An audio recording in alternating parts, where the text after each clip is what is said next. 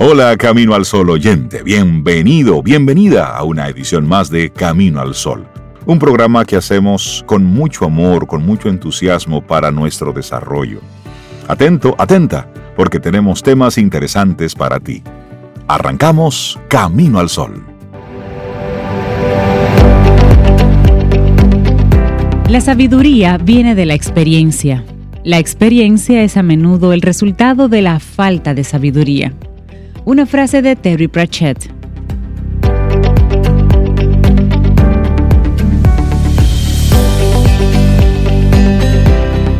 Seguimos Camino al Sol. Muchísimas gracias por estar conectados con nosotros. Caminoalsol.do. Esa es nuestra página web. Te invito a que, a que la visites, a que entres por ahí, vuelvas a escuchar algunos de los contenidos, leas algunos de los diferentes artículos que vamos publicando. Caminoalsol.do.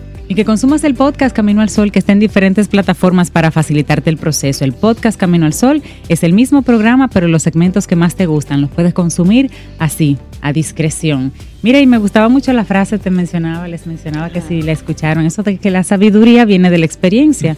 Pero que para tú tener esa experiencia tienes que no tener sabiduría, quizás meter la pata inclusive, y luego conocer, aprender y eso genera la de las sabiduría. equivocaciones, de los errores, si, si uno tiene cierto nivel de inteligencia, de ahí Aprendes es que uno y eso lo aprende. conviertes en Y sabiduría. hay gente que dice que uno no aprende con las experiencias de los Pues demás. mire, Yo sí. no estoy de acuerdo. Uno sí, sí, Ese es un no puede método, aprender señores, de las rápido, experiencias de los sencillo, demás. Ahora, que hay cosas que tú debes tener barato. la experiencia. Sí, hay Sí, sí. algunas cosas que Y tú debes tener la tener, experiencia. eh, Sí, sí. Pero usted está viendo ¿m? Cómo va la Pero vara del una vecino. vida completa, una vida completa no te da para experimentarlo todo No. tú. Tienes que ver la experiencia también de otros lados y aprender. humildemente aprender. De, como ¿Por dice, qué tienes que las todos los cacazos de la vida? pata. Sí, sí, Por sí, eso Claro. la salud es lo más importante. Sí, porque a veces uno dice la salud es lo más importante, pero Pero La pregunta es válida. Es ¿Será? lo más ¿Será? importante. Es que cuando pensamos en la salud, normalmente tenemos la tendencia a creer que es lo más importante para tener una vida plena y feliz. Y que si alguna vez la perdiésemos, estaríamos inevitablemente condenados a tener una existencia desgraciada y carente de sentido. desgracia. ¿Eh? Y esta creencia, Rey, tan extendida en la sociedad, es realmente una idea irracional y falsa que puede provocar mucho sufrimiento a quien comulgue con ella. En primer lugar, porque puede crear en nosotros una obsesión por la salud, más allá de la preocupación, o mejor dicho, de la ocupación normal que tendríamos que tener sobre ella. Obsesionarnos con eso. Uf. Podemos verlo en el trastorno psicológico de la hipocondría, que nace precisamente por abrazar esta idea.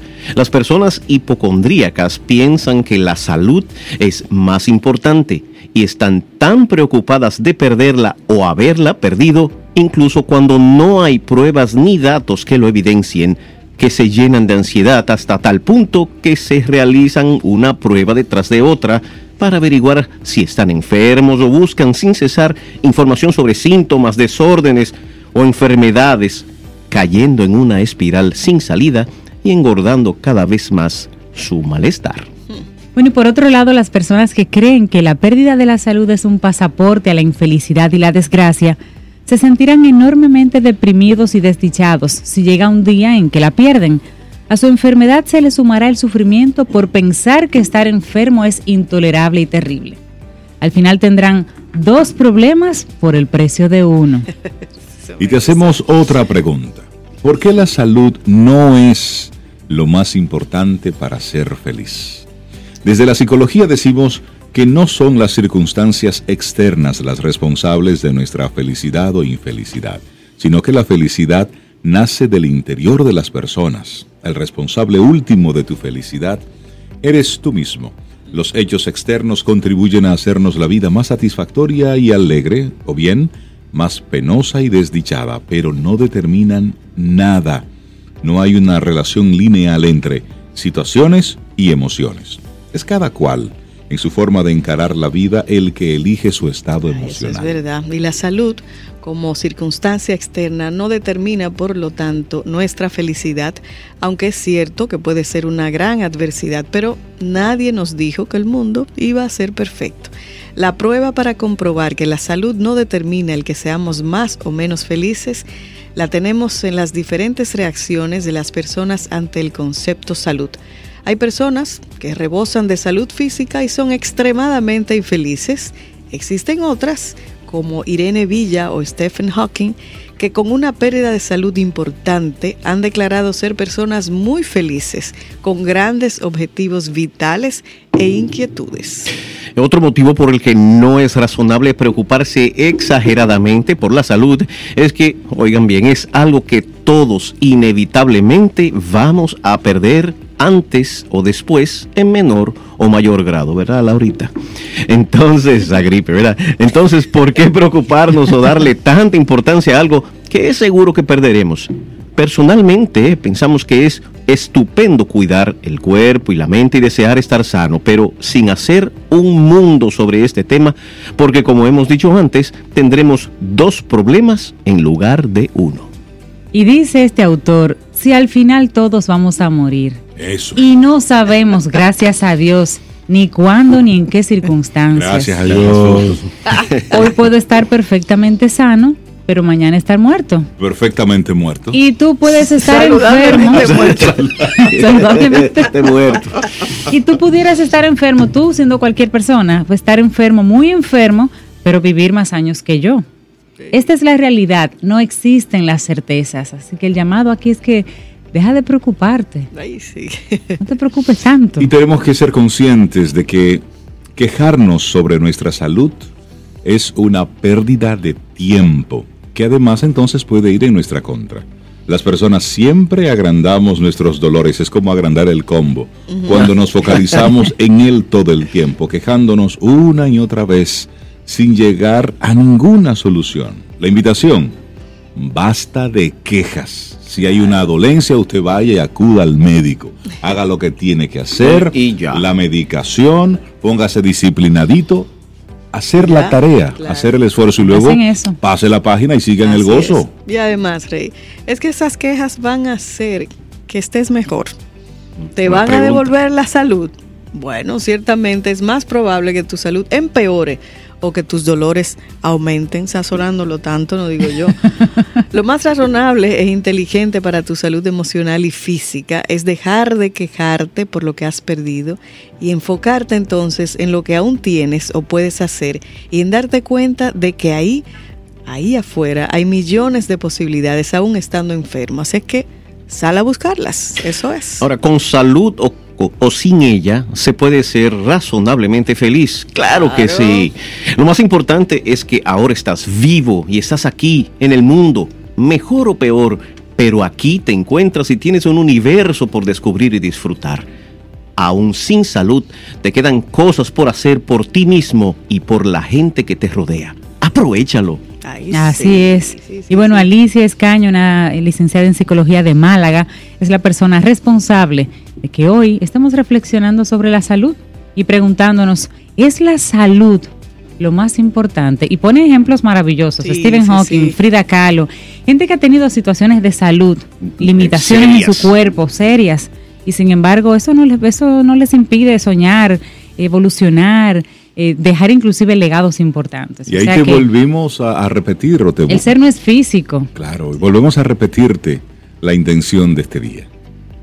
¿Qué es lo más relevante para ti? Siente y disfruta de la vida. La vida. Camino al sol. Camino al sol.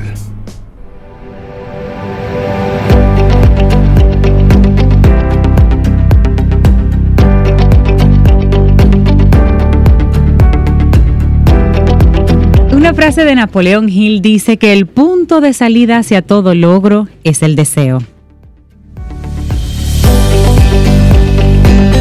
Seguimos camino al sol. Muchísimas gracias por conectar con nosotros y estar ahí. Bueno, y les damos los buenos días, la bienvenida a Fénix Pérez. nuestra coach Buenos personal. días. Félix, buen día, ¿cómo estás? Fénix Pérez. Y esa Mira, cara tan seria. Muy bien. ¿Y esa Esa cara cara tan seria? Me dieron un boche. Le pueden ver la carita No. en Instagram, un Instagram Mira, live. Cintia me dio un boche, Cintia me dio un boche. Yo- ¿Y pero, ¿Cómo que Cintia? Fénix, Cintia Es no un es. boche en mi, en mi, en mi, en mi escala de, De de comunicación. maltrato. Dale un guineo. No, de maltrato. guineo, ya eso, eso está por... ¿Cómo es? Pásale ese- mira. Te voy, te voy a dar un besito. Mira, Eh, un besito de. Cintia. Ay, hombre, qué ternura. Fíjate, yo le hago mucha resistencia a- al feedback. Pintada y todo. La de- Sí. Ay, y me entruño de una vez. No, Mira, pero- yo estoy haciendo unos Lo videos. vimos el truño. Sí, Oh, no, era un poco actuado porque Cintia además lo dice con una ternura. Que no parece boche. Yo estoy haciendo unos videos con una colega de Miami y eh, aquello es como un pulseo. Entonces yo desde el principio dije, bueno, esto es un proyecto de ella en el que ella me ha participado. Y claro, yo se lo voy a comunicar a todas mis, mis personas, ¿no? Eh, entonces ella es Alpha Plus y yo soy ñoña Super Plus. Ok, ñoña plus. Sí, entonces ella, ella ha guiado todo el proceso, ella sabe, ella es la que dice eh, que lo que vamos a hacer, que sí, que entonces el primer capítulo ella lo sometió al escrutinio de su webmaster, el cual dijo que hay que repetirlo. Diagnóstico, el paciente murió. Hay que repetirlo. Y yo le dije, bueno, porque yo tengo que hacer, óyeme, eso es un comportamiento de mi infancia, todavía a mis tantos años de edad, eh, y el nivel de conciencia que yo tengo todavía se manifiesta. Ella me dice que hay que repetirlo porque que abundamos mucho, que yo cuánto, que, que repetir. Y yo hago así, pongo mi truñito. Pero actuado, porque yo soy una profesional, yo soy la super coach. Y digo, Ajá. bueno, sí, pero no vamos a repetir el primero. Vamos a hacer otro. Vamos a hacer otro, para no... Contaminarnos la información. Ajá. Es muy profesional. Porque yo tenía Exacto. Que no. que poner algún, hacer alguna rabietica. Exacto. ¿Entiendes? Entonces ya yo había cedido en todo, entonces ya yo me pongo en rol de víctima. Ay, señores, ay, hombre. Sí. Ay, gente, yo tengo que seguir trabajando conmigo. Y, Y, eso, eso es lo chévere de todo este proceso. Todos con ¿Eh? nosotros. Eh, Que eso es lo, lo interesante, lo chévere de este proceso. Sí. El hacer ese, ese reconocimiento y uno lo hace como un ejercicio personal. Y si tiene la valentía de hacer de hacerlo público, porque al hacerlo público te comprometes. Porque eso es darle como una especie de... de desenmascarar. Sí, desenmascararlo y enfrentar las cosas como son. A este mundo nosotros vinimos a aprender, Así a mismo. crecer, a desarrollarnos como seres humanos. Si usted cree que se lo sabe todo, ok, gracias. Gracias, seguimos viniendo. Muy bien. Mira, Cintia, tú le pintaste el buche a, a Fénix. Qué de Por suerte algo de, ma- de maquillaje, porque yo estoy como un el, papel. me gusta el tema que nos vas a compartir hoy. ¿Viste? Nosotros subestimamos, perdón, totalmente la fuerza del pensamiento y de la palabra. Creemos que eh, la queja eh, no afecta en nada el entorno nuestro. Creemos que la queja y que esta actitud eh, eh, un poco de de desdén y de enojo y molestia con los pequeños eventos del día a día, como que eso no afecta. Los casos que yo he tenido de que presentan muchos de los síntomas de, de desgaste por estrés profesional o el burnout, que es un tema en el que yo, eh, al que le he dedicado mucho tiempo y en el que me han contratado empresas muy importantes para impartir el taller, eh, el- esos casos que llegan a, a donde mí, tú te das cuenta en su discurso inmediatamente que por supuesto, o sea, la consecuencia natural es que estén desgastados porque manejan una impotencia ante todo, entonces la, la socializan, la comentan, se la pasan rumiándola en su cabeza todo el tiempo. Y de hecho, eh, se ha convertido la queja en una especie de deporte nacional. Y hay, peor- hay- hay grupos sociales que vamos a reunirnos a contarnos quejas y lamentos. Y tú tienes una queja, pero yo tengo una más grande que la tuya. Y Y, el otro sale con una mucho más grande. y mira lo que me pasó a mí, Exacto. y mira no sé qué. y Y te- tú te estás quejando de eso, pero mira lo que me pasó a mí. Entonces viene como el cuento más grande. Exactamente. Y realmente, y no, no voy a entrar en esa parte como esotérica, espiritual, religiosa de eh, la palabra crea, como dicen en Así es. la- la- las religiones. La palabra es creadora. Eh, pero sí, la palabra es creadora, mi hermano. La palabra te crea el ambiente en una reunión. Llegue a una, llegue a una reunión, a un salón de conferencia y diga, óyeme, ¿qué? Sí. y quéjese de algo enfáticamente y usted verá como todo, Ahí empieza a cambia un el ánimo. ambiente así como todo comienza a girar en torno a su rara, queja. sí. Y también prueba el caso contrario.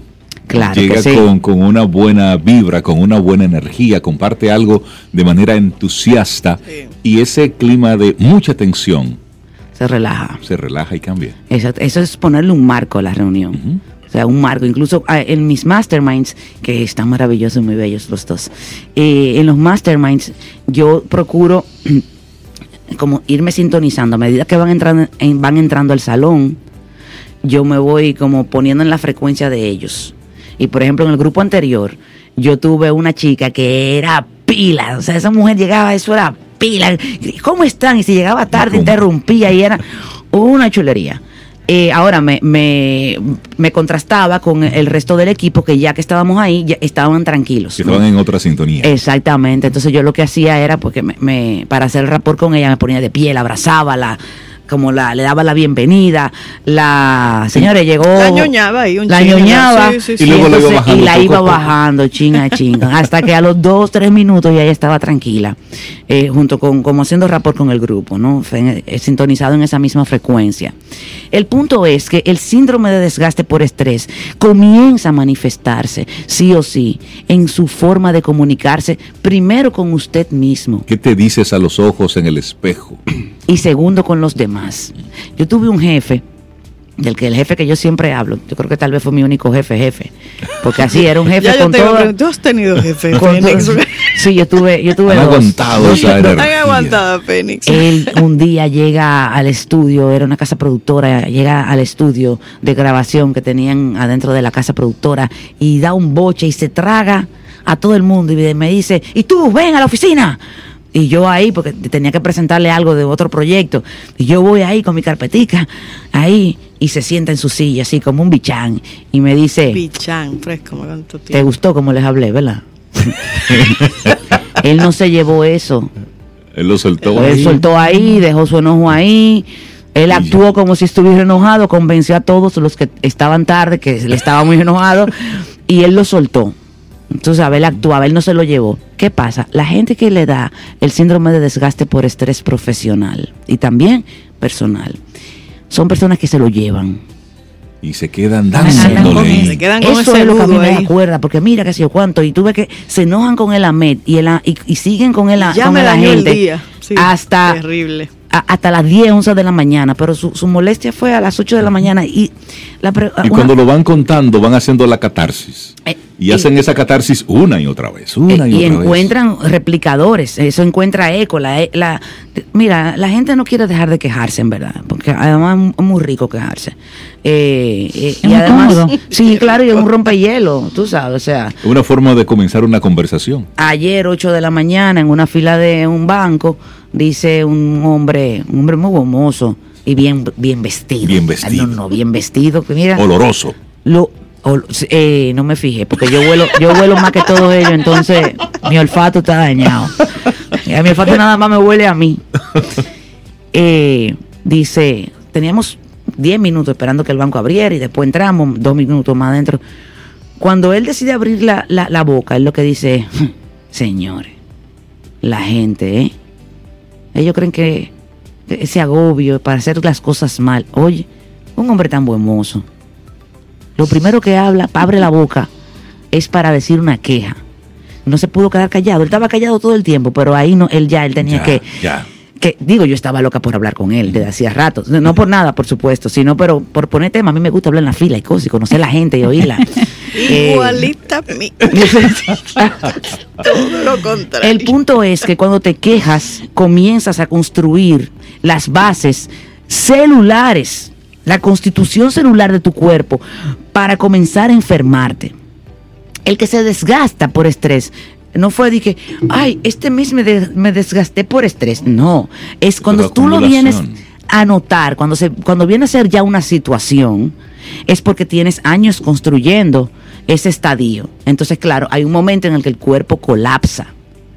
Entonces, aquí la invitación es observar sus pensamientos, comenzar a hacer ejercicios de comunicarse con usted mis- mismo primero y luego con los demás de manera diferente. El, el tip es, y en el Mastermind trabajamos esto, es el mantener el espacio higiénico de no queja, no juicio, no crítica. ¿Eh? Esto de estar constantemente evaluando a los demás para encontrarle periquitos, tú sabes.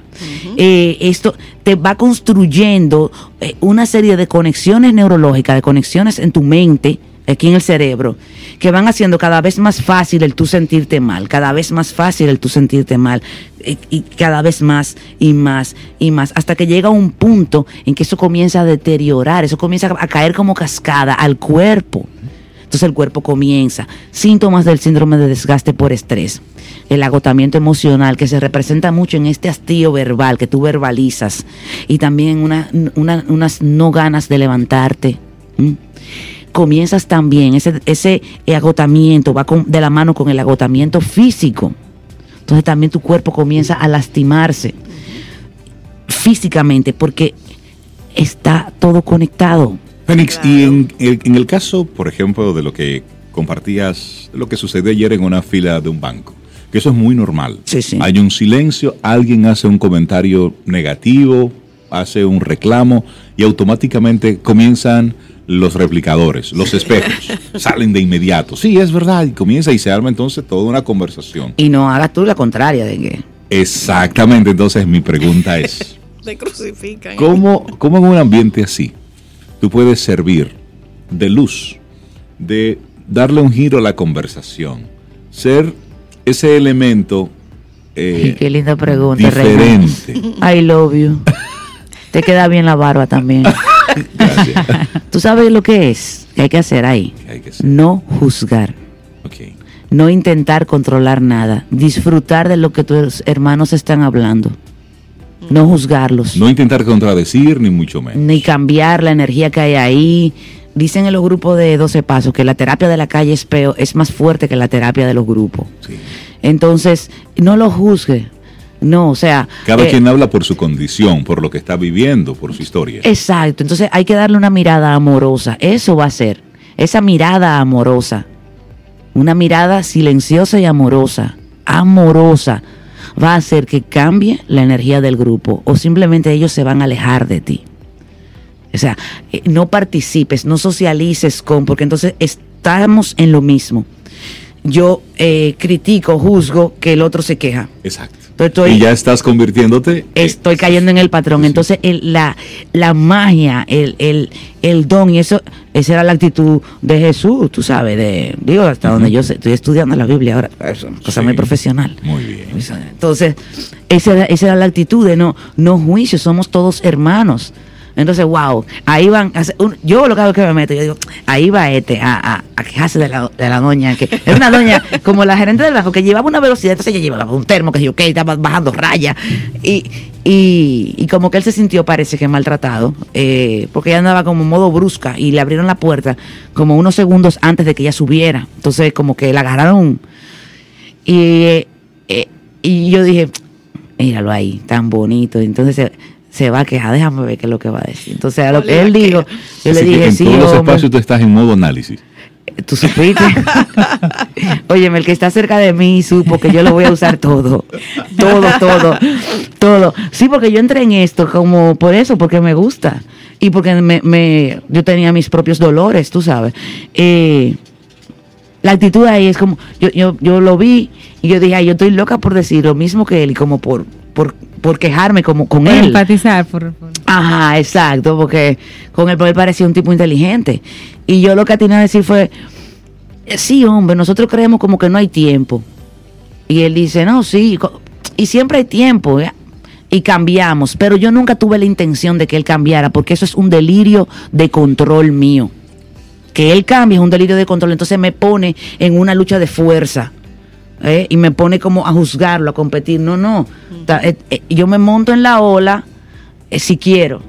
Ahora, yo no, no juzgo, trato o hago el esfuerzo de no juzgarlo. De, de, él es un ángel.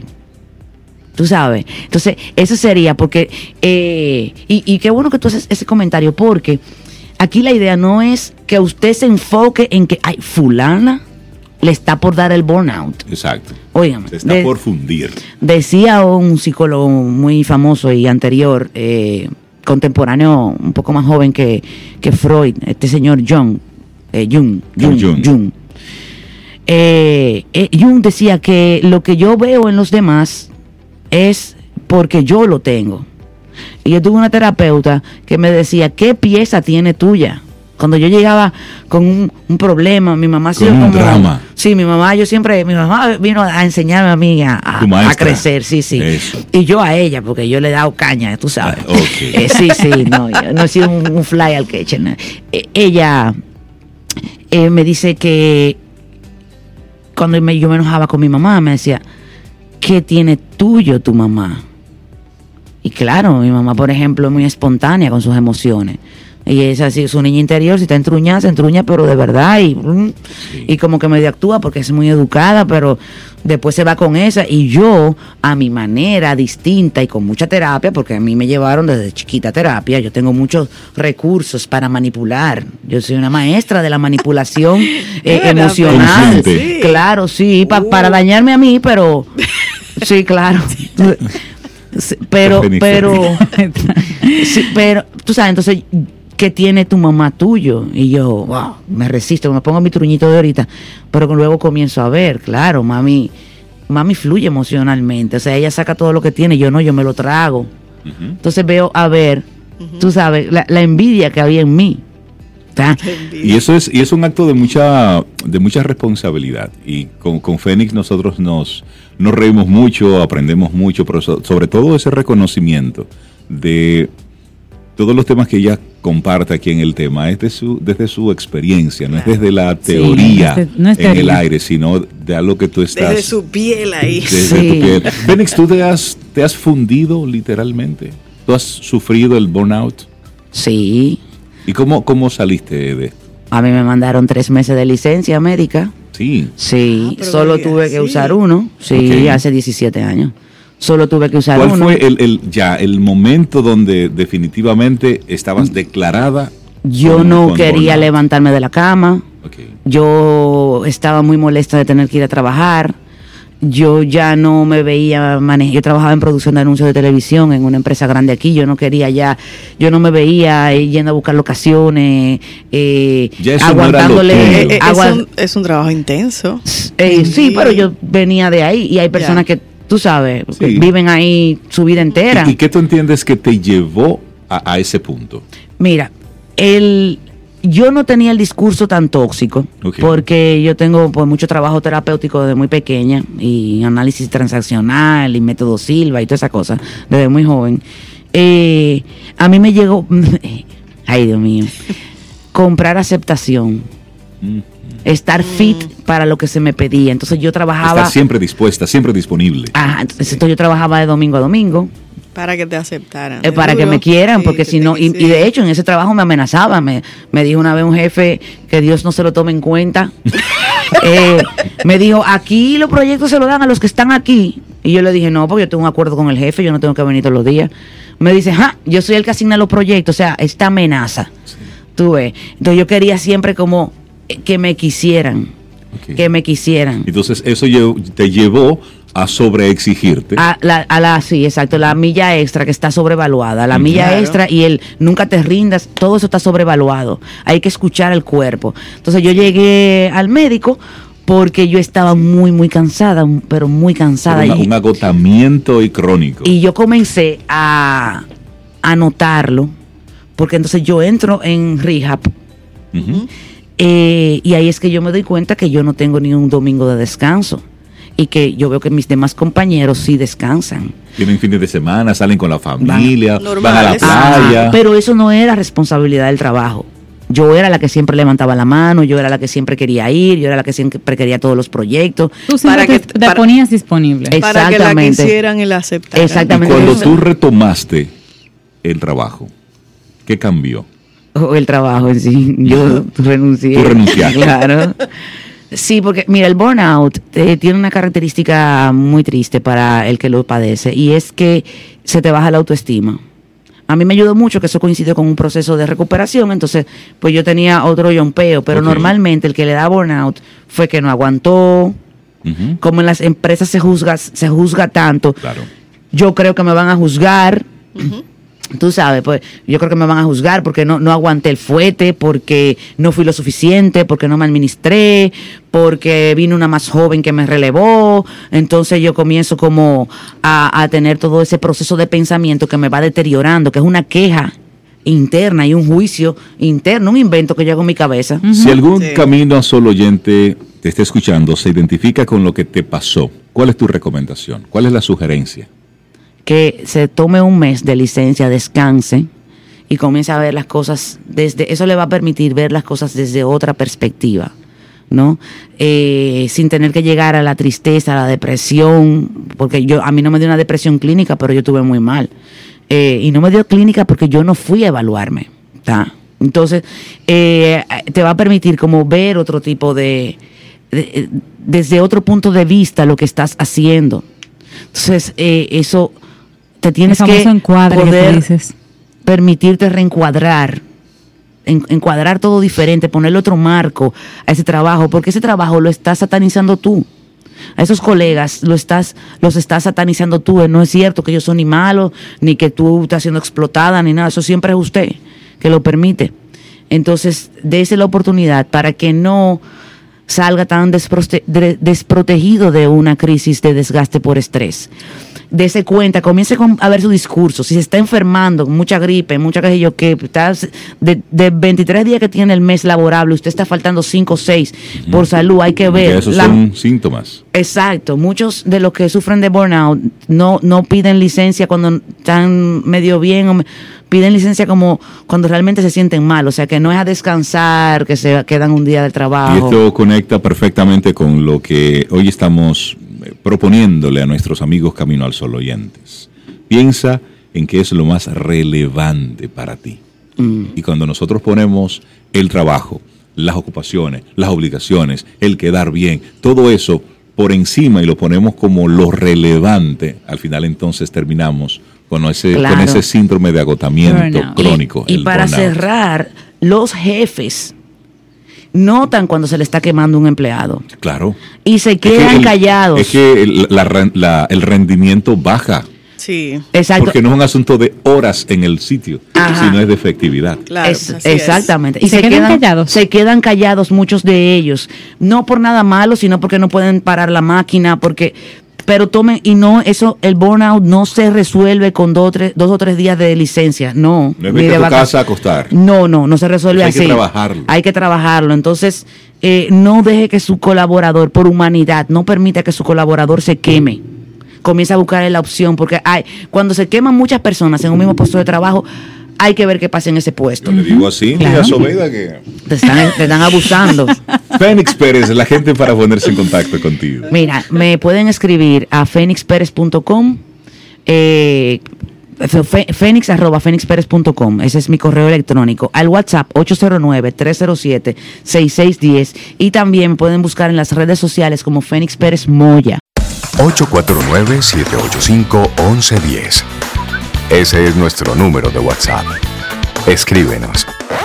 Camino al Sol. Estamos arrancando nuestro segundo bloque Camino al Sol. Mire, continuando con gente interesante que conecta con nosotros aquí en el programa, Aderina Maldonado, Mi doctora. especialista en oftalmología pediátrica Mi, doc- infante. mi doctora. Pero ¿qué te estoy infante. Pero ¿y ¿cómo que tú tienes una pediatra de, de- Yo soy como doctora? Infante, que no, es un niño. Ah, es- Infante. Ah, es por el Infante. ¿No te apellido. dice algo el apellido? Doctora, es por el apellido que eligen. Entonces yo no voy a tener Doctora, bienvenida dime. a Camino al Sol. Buenos días. Ni quiera saber el mío, entonces Maldonado. Bueno, Maldonado. Doctora Ay, ay, ay. Adelina Maldonado, buen día y qué bueno tenerte de nuevo días. con nosotros. buenos días, buen día. Ya, está- ya está casi mi familia Ay, sí, realmente. Y, así, y así te sentimos. Gracias. Qué bueno. Hoy vamos a estar tocando un tema relacionado con la oftalmología. Así es. Pero tiene un componente muy especial. Así es, es la relación entre el autismo y la visión, que quizás nosotros nunca habíamos conectado ambas condiciones. cierto. Así que, doctora, hablemos de esto en el día de hoy. Bueno, eh, realmente es muy. La visión per se es muy importante, pero en los niños con necesidades diferentes pues es mucho más. Sabemos que los niños con que están dentro del espectro autista, Sí. pues realmente hay muchas variaciones entre ellos. Hay mu- muchos que sí se pueden comunicar tranquilamente, como los niños que tienen Asperger, pero hay otros que son un poco más profundos y ya es un poco más difícil el poder. Identificar, sí, identificar si tienen algún, algún problema Exacto. visual, exactamente. Como igual son niños que tienen que ir a terapia, la visión influye mucho en cómo ellos pues igual se van desarrollando dentro de sus propias necesidades, igual van desarrollándose en la terapia eh, pues que ellos deben de llevar. Sí se ha visto y, por, y se ha estudiado que los niños con autismo tienen alrededor de un 20% más de, necesi- de problemas visuales. ¿Y cuáles son, Ah. ¿y cuáles son los, los problemas más habituales? Los más habituales en ellos son el estrabismo, o sea, un desalineamiento de, la, para- del- de los ojos, eh, miopía, hipermetropía, astigmatismo. Básicamente esos son los principales, pero pueden existir muchos otros. Eh, y, por, y es igual importante pues a ellos llevarlo a consulta para que pueda uno detectarlo a tiempo y ellos puedan tener un mejor desarrollo. ¿Y de qué manera uno puede ayudarlos en este proceso, doctora? Porque cuando llevamos a un niño, un adulto, cualquiera que va a chequearse la vista, ustedes le hacen la prueba con esas lentillas y ahora, ¿ves mejor? ¿Ves mejor? Cuéntame cómo te sientes, pero a veces estos niños de repente no te pueden valorar como de manera muy específica. O, o decirlo. exacto. Decir específicamente sí, veo mejor, veo peor, no, no, no, no pueden valorar una, una lentilla con la siguiente. ¿Y cómo, cómo, cómo el doctor se las arregla para lograr identificar dónde está el punto que necesita? Con estos niños realmente la consulta es un poco eh, diferente, por así decirlo, debe de ser más calmada. Es a la velocidad de ellos, no a la velocidad de uno, que eso es algo muy importante. Puede ser que, por ejemplo, en la primera consulta simplemente el niño no quiso colaborar y ni siquiera abrió los ojos. Bueno, pero al menos ya fue y se hizo el primer paso. Pero ya luego uno sí tiene que mm, siempre hay formas de cómo uno evaluarlo. Para evaluar niños, no justamente el niño tiene que hablar o decirme. Hay formas de que uno sí lo hace y sabe si lleva le- lentes o no, o cómo va eh, su visión según su edad, igual. Mira qué interesante. Un niño, cualquier niño, necesita mucho de, de la visión para conectar con el mundo que le rodea y aprender y entenderlo. Todas las personas necesitan. Todas las la visión. personas. Entonces, esa relación entre un niño con el espectro autista y el tema de, un, de una condición en cualquiera de, de visión, ¿cómo de manera eh, específica se, se relacionan o cómo le impide o cómo le retrasa el proceso de comunicarse mejor con el mundo? A ver, mire, yo se lo voy a poner un ejemplo básico. Yo tengo un niño que es un autista eh, profundo. El niño, los padres lo llevaron porque el niño hacía mucho esto, cerraba un poco Los ojos así para como- poder, como chinitos, así para poder ver. Y muy tranquilo, no se separaba de la mamá, no se separaba del papá, se sentaba y no hacía más nada. Al momento de la evaluación, pues eh, el niño tenía miopía, una miopía de menos, eh, una miopía alta realmente, Importante, menos 9 y menos 8. Se le puso el lente y al mes, cuando ellos fueron a revisión nueva vez, yo le digo a estos padres, no es que yo quiero que al mes los niños me hablen y me digan, sí, yo veo esto, yo veo esto, porque pues no, mm, dependiendo, no justamente lo van a hacer, pero sí que ellos se fijen en su desarrollo y en su desenvolvimiento. Pues ya al mes la madre me había dicho que el niño ya caminaba más, que ya hacía cosas eh, por no él no, solo, eh, que sí se desenvolvía más en la casa y no estaba justamente tan pegadito, tan, tan asustado. Es que no veía, El pobre no doctora. veía. Exactamente, Doctora no Maldonado, ¿y veía. qué tan frecuente es eh, eso de que un niño autista llegue allá con problemas visuales? Eh, al- sea, la antes frecuencia no era, asociar, antes ¿no? no De- era, antes no era tanto. Gracias a Dios, eso ha ido cambiando, se ha, o sea, se ha ido entendiendo que, to- que todos necesitan una evaluación oftalmológica y ahora sí hay muchos niños que están llegando referidos por el neurólogo, por el psicólogo o por el pediatra para una evaluación Sí, oftalmológica. porque uno pudiera pensar que es parte de su autismo.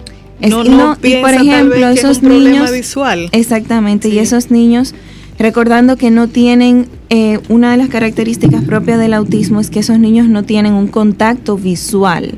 con las personas. sí, ellos sí, no sí. ven la cara, sino Sí. que ellos ven a cualquier otro lado. Correcto. Entonces, a veces no se no se le da esa importancia o tal vez no se pueda ver a tiempo ciertas cosas. Por eso es importante siempre pues un buen chequeo. Ya. Y hasta cuando hablamos de un, por ejemplo, una atención pediátrica, en este caso de la, de la visión, pero pediátrica, ¿hasta qué edad se supone que debe ver un oftalmólogo pediatra a una persona y en qué momento debe pasar a un oftalmólogo normal? Excepto con Reinaldo, que él se ha quedado contigo. Pero normalmente, ¿a qué edad se pasa? Cuidado si me le ponen la mano a la doctora. No, no, no, aquí me tratan bien. Eh, realmente el oftalmólogo pediatra es un oftalmólogo que hizo oftalmología general y ya luego hizo una subespecialización en pediatría. Eh, o sea, pediatría es hasta los 16, 18 años y ya luego de ahí, pues sí pasaría a un oftalmólogo eh, general o un oftalmólogo ya dependiendo de la especialidad, ¿verdad? Según la característica. ¿Es un referimiento que debe darse o la persona simplemente dice, mire, yo me cansé de estar en la salita con niños y me voy a ir a un, oftalmo- a un doctor que tenga adultos? Eso, es- eso es eh, propio, es un derecho del paciente, elegir con quién va a, pues, a chequearse su, su visión. Pero, pues... Pero el proceso es el, mismo, el digamos. proceso es el mismo, exacto. Con los niños autistas, con los niños eh, con necesidades diferentes, pues realmente se trata de que sea el mismo oftalmólogo, porque los niños, en el caso de los niños autistas, tienden a tener em, cierta dificultad a la adaptación a nuevas cosas. Sí. Entonces, como ya ellos se van acostumbrando, pues ya para ellos es costumbre seguir igual y uno igual lo puede seguir tranquilamente. Ir al mismo doctor, a la misma sala, con el mismo procedimiento. o sea, Exactamente, se trata de que siempre Sí. sea el, eh, o el mismo día o a la misma hora, una hora que no haya muchas personas, por ejemplo, para que ellos no se no se No agiten. se agiten. Exactamente. Bueno, y, y una persona que ha tenido una participación destacada pública en los últimos tiempos es Greta, Greta. Thunberg. Sí. Y ella puso un tweet en el que ella decía, tengo Asperger y eso significa que a veces soy un poco diferente de la norma y ser diferente es un superpoder. Y eso es lo ponía superpoder. ella en, en su tweet. Y bueno, eh, ya tú muy bien lo decías, que el síndrome de Asperger es un trastorno del desarrollo que se incluye dentro de lo que Dentro es del espectro. el espectro, El espectro. autista. Es como Pero de es, los más, eh, de lo más leves, doctora, ¿verdad? Sí, Más- porque ellos sí son, ellos sí pueden socializar. Sí. Lo que ellos no, por así decirlo, no, no tienen un buen, es con, con las emociones, por ejemplo. Ellos no le pueden decir o entender si es algo sarcástico, si usted Ajá. está hablando con sarcasmo a ellos, Ah, ya. Si no es esa Todo lo toman como literal. Sí, porque Exactamente. y, es, y- interesante ahí aportando un poquitito. Dice que afecta la interacción social recíproca, la comunicación verbal y no verbal y una resistencia para aceptar el cambio, Sí. inflexibilidad del pensamiento, así como poseer campos de interés estrechos y absorbentes. Y esto lo, lo explica la, Claro, en lo la que- en web lo que se precisamente enfocan de, de Asperger de Son España. una estrella. Pero en ahí eso que se está. enfocan. Y, y esa ha sido la clave, por ejemplo, en el caso de Greta. Es decir, inflexibilidad de pensamiento. No asumen los grises. Es el todo o el nada. Sí, sí, ¿sabes? negro, Y lo que nos pasa a nosotros como sociedad es que hemos adoptado el gris como la fórmula políticamente correcta. Y hay temas en los que debemos ser todo O sí, o nada. Y esa es la gran diferencia en este tema en particular. Doctora, muchísimas gracias por compartir con nosotros este tema tan interesante porque realmente nos pone en, en perspectiva. Porque vemos a los niños con, con- con estos síndromes y solamente creemos que tienen una complicación en particular. Pero, ¿y la parte visual? Que realmente lo puede eh, apoyar bastante Y en la mejora en su La combinación, así es. doctora Adelina Maldonado, oftalmóloga pediatra. Y su teléfono para ponernos en contacto con usted. Eh, no para mí, porque yo lo tengo. No, sí, sí, señor. Él lo tiene. Al 809-686-0268 en el Instituto Espaillat Cabral. Allá estamos a la orden. Excelente, pues doctora, ya nos veremos pronto. Si Dios permite. Póngale cita, Vaya doctora, para su cuenta. él. Estás escuchando Camino al Sol.